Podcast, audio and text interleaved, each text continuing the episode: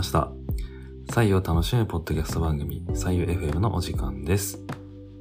お相手はプロジェクト採用の田中慎吾です。えー、こちらは第72回5月3日分の配信となります。えー、よろしくお願いいたします。えー、この配信におけるですね、あの収録は、あのゴールデンウィークに入る前にですね、え行ったものなんですけども、え配信日の5月3日は、まあ、憲法記念日ということで、えー、まあこれを聞いてくださってる皆さんは、あの、ゴールデンウィーク真っ最中なんじゃないかなと思いますが、えー、いかがお過ごしでしょうか？え4月はですね、あの、30度を超える本当に暑い日があったりですとか、逆に、えーと、冬かと思うような、まあ、寒い日があったりですとか、えー、爆弾低気圧がやってきて、まあ、結構コンディションを整えるのが、ま、大変だった人も多いんじゃないかなというふうに思います。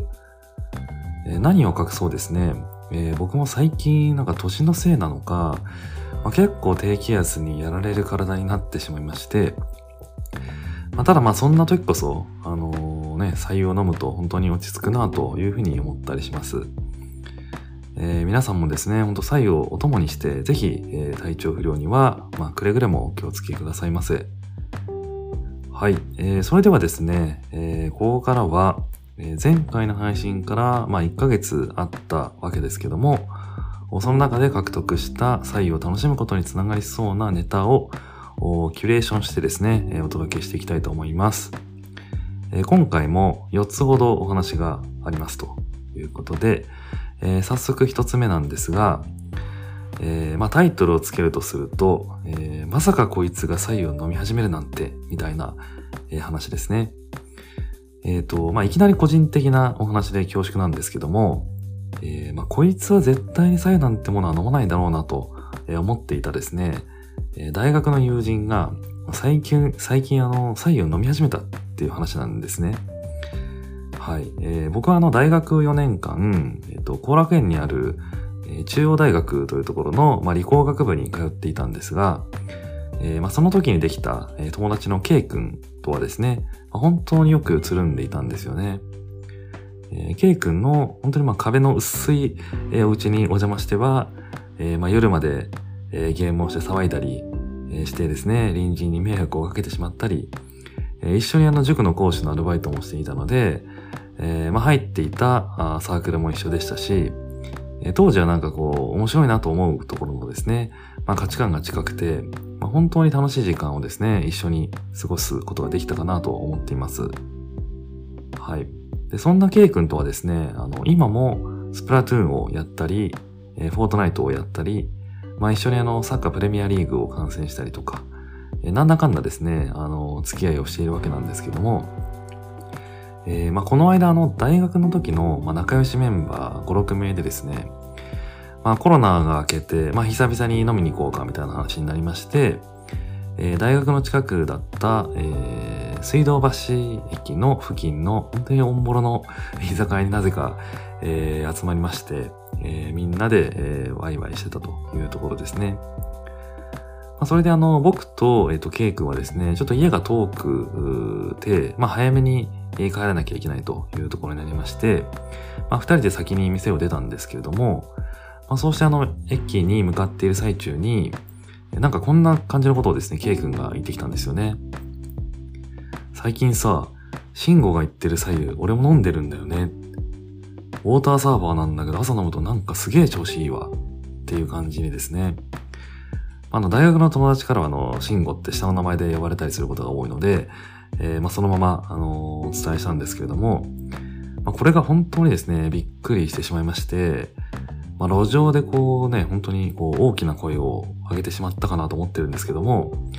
本当こう驚いたとともに、えー、嬉しい気持ちになったっていうところがありました。えー、まあ、これまでですね、まあ、価値観が近しいとはいえ、なんかですね、こう、ケイ君の性格上、さすがにこう、左右っていう領域には、えー、まあ、踏み込んでこないというか、むしろこう、興味を示さな、示さないんじゃないかなと思ってたんですけど、えー、まあ、それにこう、かれこれ、左右の価値をこうやって伝導していく、お伝えしていく活動を始めて、まあ、それなりの年数が経っているってところもありますんで、多分始めてたのはなんだかんだ前からあの知ってたと思うんですけど、まあそういう中で、まあとにかくなんかこう、昔の友人がそういう形でこう左右に、えー、左右の価値を感じてくれてるっていうのは、まあとっても、え、嬉しい出来事だったなと思ってます。はい。で、まあ今はですね、ウォーターサーバーで、えー、まあ気軽に飲めるっていうところがすごくいいって言ってたんですけども、あの、まあ、そこではまあ鉄瓶で飲みなさいというところもですね、えー、念押ししておきましたんで、えー、ケイ君のですね、まあ、これからのサイグライフがどうなっていくのかっていうところは、まあ、個人的に非常に楽しみなところだなと、え、思っています。はい。で、えー、っとですね、お二、あの、二つ目が、えー、っと、まあ、カルチャープレーナー参加条というお話なんですけども、えー、っと、最近ですね、ある記事を読みまして、そのタイトルが、1200年続く伝統を残すカルチャープレーナーの未来の書き換え方というものなんですよね。で、このカルチャープレナーっていう言葉って多分、えー、ご存知じゃない方の方が多いんじゃないかもしれないんですけど、僕もこの記事を読んで初めて知ったんですが、えっ、ー、と、カルチャーとアントレプレナーというですね、えー、言葉を掛け合わせた造語で、えー、文化起業家を意味するんだそうです。はい。で、まあ全国各地に、まあ、あの、あまりこううまく活用されていない眠っている文化資本を、まあ活かして、えー、伝統産業の中に切り込んでいって、こう新たな商品へとこう、生まれ変わらせようとするような方々が、まあ、アントレプレナーということなんですけども、えー、そのお一人の、まあ、京都を拠点にするですね、えー、大河内愛香さんという方が、あのー、まあ、取材をされてたというか、記事の中に出てまして、えこの方はですね、あの、れなくなったっていう、まあ、D2C ブランドを展開していて、まあ、文化をまとうっていうですね、コンセプトで、えー、まあ、お洋服とかをですね、あの、展開されていますと。で、こう、使われなくなった生地ですとか、まあ、以前より作られなくなった素材や技術を活用しているというところで、えー、れなくなったっていうブランドの名前になってるみたいなんですけども、えー、記事の中は、まあ、そんな、あの、大河内さんがですね、えー、社用産業となった、まあ、伝統工芸に新たな、あの、息吹を与えました、というような、えー、お話です。で、この大河内さんなんですけども、えっ、と、まあ、大河内さんとはまあ連絡なったのことですかね。は、あの僕に関しては2019年に知りまして、当時それが本当に素晴らしいブランドだなと思ったんで、あのノートを書いたんですよね。そしたら、まあなんか大河内さんと、まあ、繋がることができて、えー、今もあのツイッターでお互いにフォローし合ってるんですけども、まだお会いしたことはないという感じなんですが、はい。えー、で、そんなですね、あの、大河内さんが、まあ何をこの記事の中でやっていたかというとですね、えー、まあ1200年もの歴史がある、えー、兵庫県豊岡市、豊岡ってあの、コウノトリとかで結構知られる場所だと思うんですけども、まあ、そこの伝統工芸の、まあ、気流細工っていうものがあるらしいんですが、まあ、そこの女性職人さんたちと手を組んで、えー、大河内さんがデザインした柳のカゴバッグ、えー、気流細工バスケットっていうものをですね、発表したみたいなんですけど、まあ、そしたらものすごく、まあ、大きな反響がありました。っていうような、えー、内容でした。はい。あの、ぜひあの写真とか見ていただきたいんですけども、素敵な、あの、本当に柳のカゴバッグだなと思うところなんですが、で、この記事の最後にですね、あの、特に僕に刺さった部分をご紹介したいんですけども、えっ、と、大河内さんが考えるカルチャープレナーにとって大切な参加条があるということなんですよね。はい。で、一つ目が、その、文化の衰退を社会課題として捉え、愛を持って課題解決に取り組むこと。えー、つ目が、失われつつある文化資源の魅力を掘り出し、えー、時代に合った新たな価値観をつけ、再び経済効果を生むこと。最後に三つ目が、自らが文化の伝道師となること。はい。まあ、この三つが、あの、カルチャープレーナーにとって必要な第三箇条ということらしいです。で、まあ、これを見たときにですね、えー、まあ、あの、細々とやっているこのプロジェクト左右という活動も、まあ、決してカルチャープレナーとはまあ言えない、もう本当に大したことないレベルなんですが、なんかこう、やっぱ左右にまつわる、あの、文化の衰退とかをやっぱりこう、社会課題として捉えて、まあ、その文化の資源をですね、その魅力を掘り出して、まあ、少しでもその文化の伝道師的な役割が、えー、やっぱ担えたらいいなというところでですね、まあの気持ちを改めたというところなんですけども、まあ、例えば、まあ、その南部鉄器であるとか、あの、鉄瓶であるとか、まあ、そういったような文化ですよね。はい。まあ、あの、非常にこう、あの、若いあの女性の方が頑張っている記事を読みまして、えー、僕もすごく、なんでしょうね、力をもらった感じになりますんで、えー、ちょっとこの力をですね、プロジェクト左右の方にも活かしていきたいなというところのお話でした。はい。まあ本当に今このタイミングで読むことができた、できてよかったなと思ってます。はい。そして三つ目がですね、えっ、ー、と、まあ、サイミックス的なお話ですかね。はい。えー、過去にも、あの、左右にこういうものを混ぜると楽しめますよっていうことで、えー、サイミックスと称して何度かご紹介してきたことがあると思うんですけど、まあ、久々にあの、これはいいなと思うものに出会えたので、ちょっとご紹介したいなと思っております。えー、それがですね、あの、デイチューンティーっていうですね、えー、ものなんですけども、えー、まあ、何かというと、まあ、そのオーガニックハーブを使った、えっ、ー、と、クラフトハーブティーですね。はい。で、あのー、まあ、ぜひ、えっ、ー、と、サイトの方を見ていただくと、あの、めちゃくちゃそのコンセプトとか、えー、考えてることが、あの、よく分かってくるので、見ていただきたいんですけども、えー、とにかく、まあ、あの、デイチューンというその名前にある通り、まあ、しっかりこう、心身のチューニングをしていきましょうよと。でそのリズムを作るためのそのアイテムとして、えー、このデイチューンティーっていうものをあのご提供しますっていうようなブランドなんですけど、えー、一つ一つがそのクラフトなので、本当手作りの、えっ、ー、と、なんですかね、まあ、時間をかけたあのお茶といいますか、えー、そういったものなので、まあ、決してこう大量に作って安く売るみたいなそういうようなモデルではないんですけども、えー、まあ、それだからこそ、なんかこう伝わってくるものがたくさんあるブランドだなとえ、思って、え、ちょっと試してみ、た形になります。はい。で、あの、本当に一つ一つですね、手詰めしてお届けしているということなので、なんかそれが本当にあの手が込んでてすごいなと思っちゃうんですけど、あの、さらにですね、あの、勇気とか、あの、農薬不使用とかのハーブで、やっぱこう地球とか体に、うんと、体への影響とかもすごく考えられている、あの、ブランドだなと思ったので、あの、なんかですね、と、サユラというか、サユを飲んでいる方々にとっては非常にこう親和性のあるですね、あのブランドなんじゃないかなと、えー、思ってます。はい。で、まあ、サユを飲んでると、まあ、どうしても日中ずっと飲んでると、まあ、飽きが来ちゃう時ってあると思うんですよね。で、そんな時に、あの、コーヒーを飲むという方もいらっしゃれば、あの、別の飲み物を飲むという方もいらっしゃると思うんですけど、まあ、こういうですね、あの、ノンカフェインで、えー、まあ、体にも優しく地球にも優しいみたいな、えー、そういうティーをあの選択肢として持っていくことも、まあ、非常にいいんじゃないかなと思っていますし、まあ、色が青とかね、赤とか黄色とか、こう、やっぱりこう気分を、なんですかね、本当整えてくれる、あの、デザインがされているブランドだと思いますんで、もしよかったら、あの、EC サイトの方をちょっと見ていただいてですね、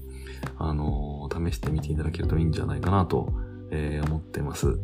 はい。まあ、あの、その日の気分、状態に合わせて、えー、6種類のブレンドがあるということなんで、えー、自分がね、どんな状態なのかなというのを確認するための、あの、アイテムにもなると思いますんで、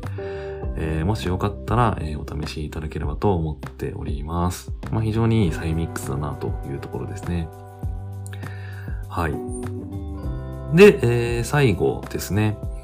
えっと、最後はですね、あの、奇跡の43歳。えー、三宅健さんの若さの秘訣っていうお話をしてみたいと思います。はい。えー、まあ、こっからちょっとまあ、その三宅健さんの話に入る前に、ちょっと前段として僕の話になるんですけども、えっ、ー、と、まあ、去年の9月に、え、長崎県の池島に、出張で行ってきたんですけども、えー、その時にですね、あの、それまでは一切お酒は飲んでなかったんですが、えー、まあちょっと訳あって、あの、クラフトビールというですね、あの、種類のものであれば、えー、飲んでもいいかなっていうことで自分のこう、蓋を開けて、え、しまったわけなんですけども、え、まあそれからなるべくその、まあいいお酒とかいい、なんですかね、あの、しっかりこう手作りされているお酒みたいなものは、あの、飲んでもいいよというようなことを自分のルールに課しまして、えー、まあちょびちょび飲むようになったんですけども、まあ、そしたらですね、だん、なんかだんだんだんだんこう、まあ、ダムが崩壊したみたいな感じで、まあ、一般に流通してるビールとか、まあ、いろんなものをこう飲むようになっちゃってですね、なんかこう、つい、あの最近、あの4月の前半ぐらいまでは、やっぱなんだかんだお酒を飲む回数が、あの、増えてしまっていたなというふうに、えー、自分を客観的に見てます。はい。で、えっと、ここで改めて、あのー、まあ、お酒を断つというところですね、あの、心に決めて、えー、今まさに、あの、実際に取り組んでいるところなんですけども、えー、そのですね、きっかけになった、あの、ツイートがありまして、まあ、ツイッターなんかで影響を受けてるのかって話もあるんですけど、まあ、とってもなんか僕にとっては大きな出来事でして、でそれが、あの、三宅健さんに関する、あの、ツイートだったんですよ。これまあ、ツイートの人はちょっとよくわかんないですけど、まあ、だいぶバズっていまして、はい。で、その内容が、まあ、奇跡の43歳と言われる宮城県の若さの秘訣は、童顔だからというわけではなく、食事は和食中心、20時以降は食べない、化粧水をたっぷり使う、白湯を飲む、ジョギングと筋トレで体重維持、飲酒喫煙一切しないという感じで努力の賜物なんですというツイートでして、まあ、その三宅健さんのあの写真が3枚ぐらいついたツイートなんですけども、まあ、これがですね、めっちゃバズってたんですよね。はい。で、あの、僕も宮崎健さんが、あの、年をとってもこう若いってことは、あの、情報としては知ってましたし、やっぱお顔を見ても、あ、若いなっていうふうに思うことはあったんですけども、まあ、それが、あのまあ、若さの、その、その若さの秘訣っていうのが、まあ、日頃のこう、たゆまぬ努力によるものだっていうことは、まあ、このタイミングで初めて知りまして、なんかいろんなものが繋がって、まあ、ものすごくこう、ハッとしたんですよね。はい。で、えっ、ー、と、まあ、すごくその、若さは努力というところが、なんだかこう自分に腹落ちしたところもあって、えー、三宅健さんのようにはいかないかもしれないんですけど、まあ、左右を飲み続けることを軸にして、まあ、できる限りの努力をしていこうとですね。すいません。えっ、ー、と、できる限りの努力をしていこうと、まあ、心に、えー、決めました。はい。で、えっと、まあ、それも関連して、ちょっとこう自分の中のタガが外れていた感じだったので、まあ自分を戒めるためにも、えー、これ調べるのも初めてだったんですけど、なんかこうアルコールっていうものが、まあ、どういうふうにこう肌の老化を進めるのかみたいなことをですね、その要因とかって何なんだろうってちょっとあの思って調べてみたんですよね。はい。えー、そうすると、まあいろいろ分かってきまして、えっ、ー、と、アルコールって、まあ、あの、コミュニケーションが弾んだりとか、レクリエーションの一環ですとか、あるいはこう、日頃のストレスを解消するとかですね。まあ、そういう意味でこう、たくさんの方に、えー、よく飲まれているものだと思うんですけど、まあ、さらに言うと、こう、お酒は百薬の長っていうね、言葉もありますから、まあ、適量であれば、まあ、血行促進を促すみたいなこともあって、えー、まあ、すごくいいポジティブな面もあるんですけども、まあ、やっぱり、飲みすぎると良くないねっていうところはあるみたいで、しかもちゃんとこう肌の老化にやっぱ繋がってくるみたいなことがやっぱりエビデンスとともに分かってるみたいなんですよね。はい。で、そのうちの、まあ、3つの要因の中に、まあ、あの、あるわけなんですけど、その脱水症状っていうですね、えものが、まあ、肌の老化に結びつくよみたいなお話がまず一つあって、まあ、これはこう、まあ、アルコールを飲むとどんどんどんどん水が飛んじゃうっていうことで、えー、まあ、それはもう皆さんご存知かもしれないんですけども、えー、まあ、そういったもので、えー、目の下にクマがクマができちゃったりとか、まあ、ヒアルロン酸の減少につながっちゃったりとか、えー、まあ、ニキビができちゃったりみたいなことで、まあ、け、とにかく、まあ、その、脱水症状を起こすことによる、えー、弊害みたいなのは非常に多いみたいなんですよね。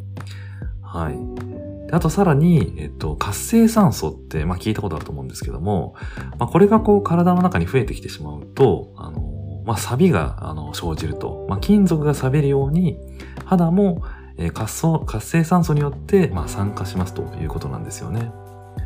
はい。で、え、ー、と、まあ、活性酸素が増えて酸化することで、えー、メラニン色素が、まあ、誘発されてシミができてしまったり、えー、ニキビができてしまったり、えー、コラーゲンが破壊されて、シワたるみとかがあの起きて老化してしまうみたいなことが起きるんだそうです。で、あとは、えっと、肌の焦げと呼ばれる糖化ですね。はい。えー、糖化というのも、このお酒によって進んでしまうことらしくて、まあ、体の中のその糖化がどんどんどんどん進んでいくと、あの、いろんなものがこう劣化していってしまうということらしいので、えー、まあ、これも気をつけなければいけないポイントなんだなということを改めて認識しました。まあ、詳しくは、あの、ちょっとリンク貼っておきますので、ちょっとそれを見ていただきたいんですけども、まあ、主に脱水症状、えそして活性酸素が増える、肌のサビである活性酸素が増える。まあ、そして肌の焦げと呼ばれる透過が行われるということで、まあ、この3つがですね、やっぱこうアルコール飲みすぎると起きてしまうということで、えー、まあ、肌がね、えー、老いちゃ、老いちゃうよということみたいなので、まあ、あの、これを見てですね、改めてやっぱりこう、まあ、あんまり飲むのは、あの、よろしくないのかなということで、えー、自分の戒めとして、まあ、しっかり持っておきたいなと、えー、はい、思、思いました。で飲むのであればやっぱり左右だなというところで、えー、まあ今後もですね、あの、まあノンアルコールビールはあのもちろんたしなんでいくつもりなんですけども、ノンアルコールカクテルとかですね、えー、なるべく、まあ自分にとってはそのアルコールをちょっと控えてですね、えー、健康な体で、えー、過ごしていきたいなと、え思っているところでございます。はい、えー。といった感じで今回も左右を楽しむことにつながりそうなネタをご紹介してきましたが、いかがだったでしょうか？聞いてくださった方にとって何かこれはと思う、思うようなものがあったら、えー、嬉しいです。左右 FM では、えー、毎月3日のレギュラー配信では、以上のような、えー、左右を楽しむことにつながりそうなネタをご紹介させていただきまして、えー、時折ゲリラ配信という形で、えー、運用していきたいと思っています。左右を楽しむためのお役に少しでもなれば嬉しいです。えー、ハッシュタグをつけての感想や質問の投稿、まあ、左右 FM ですね。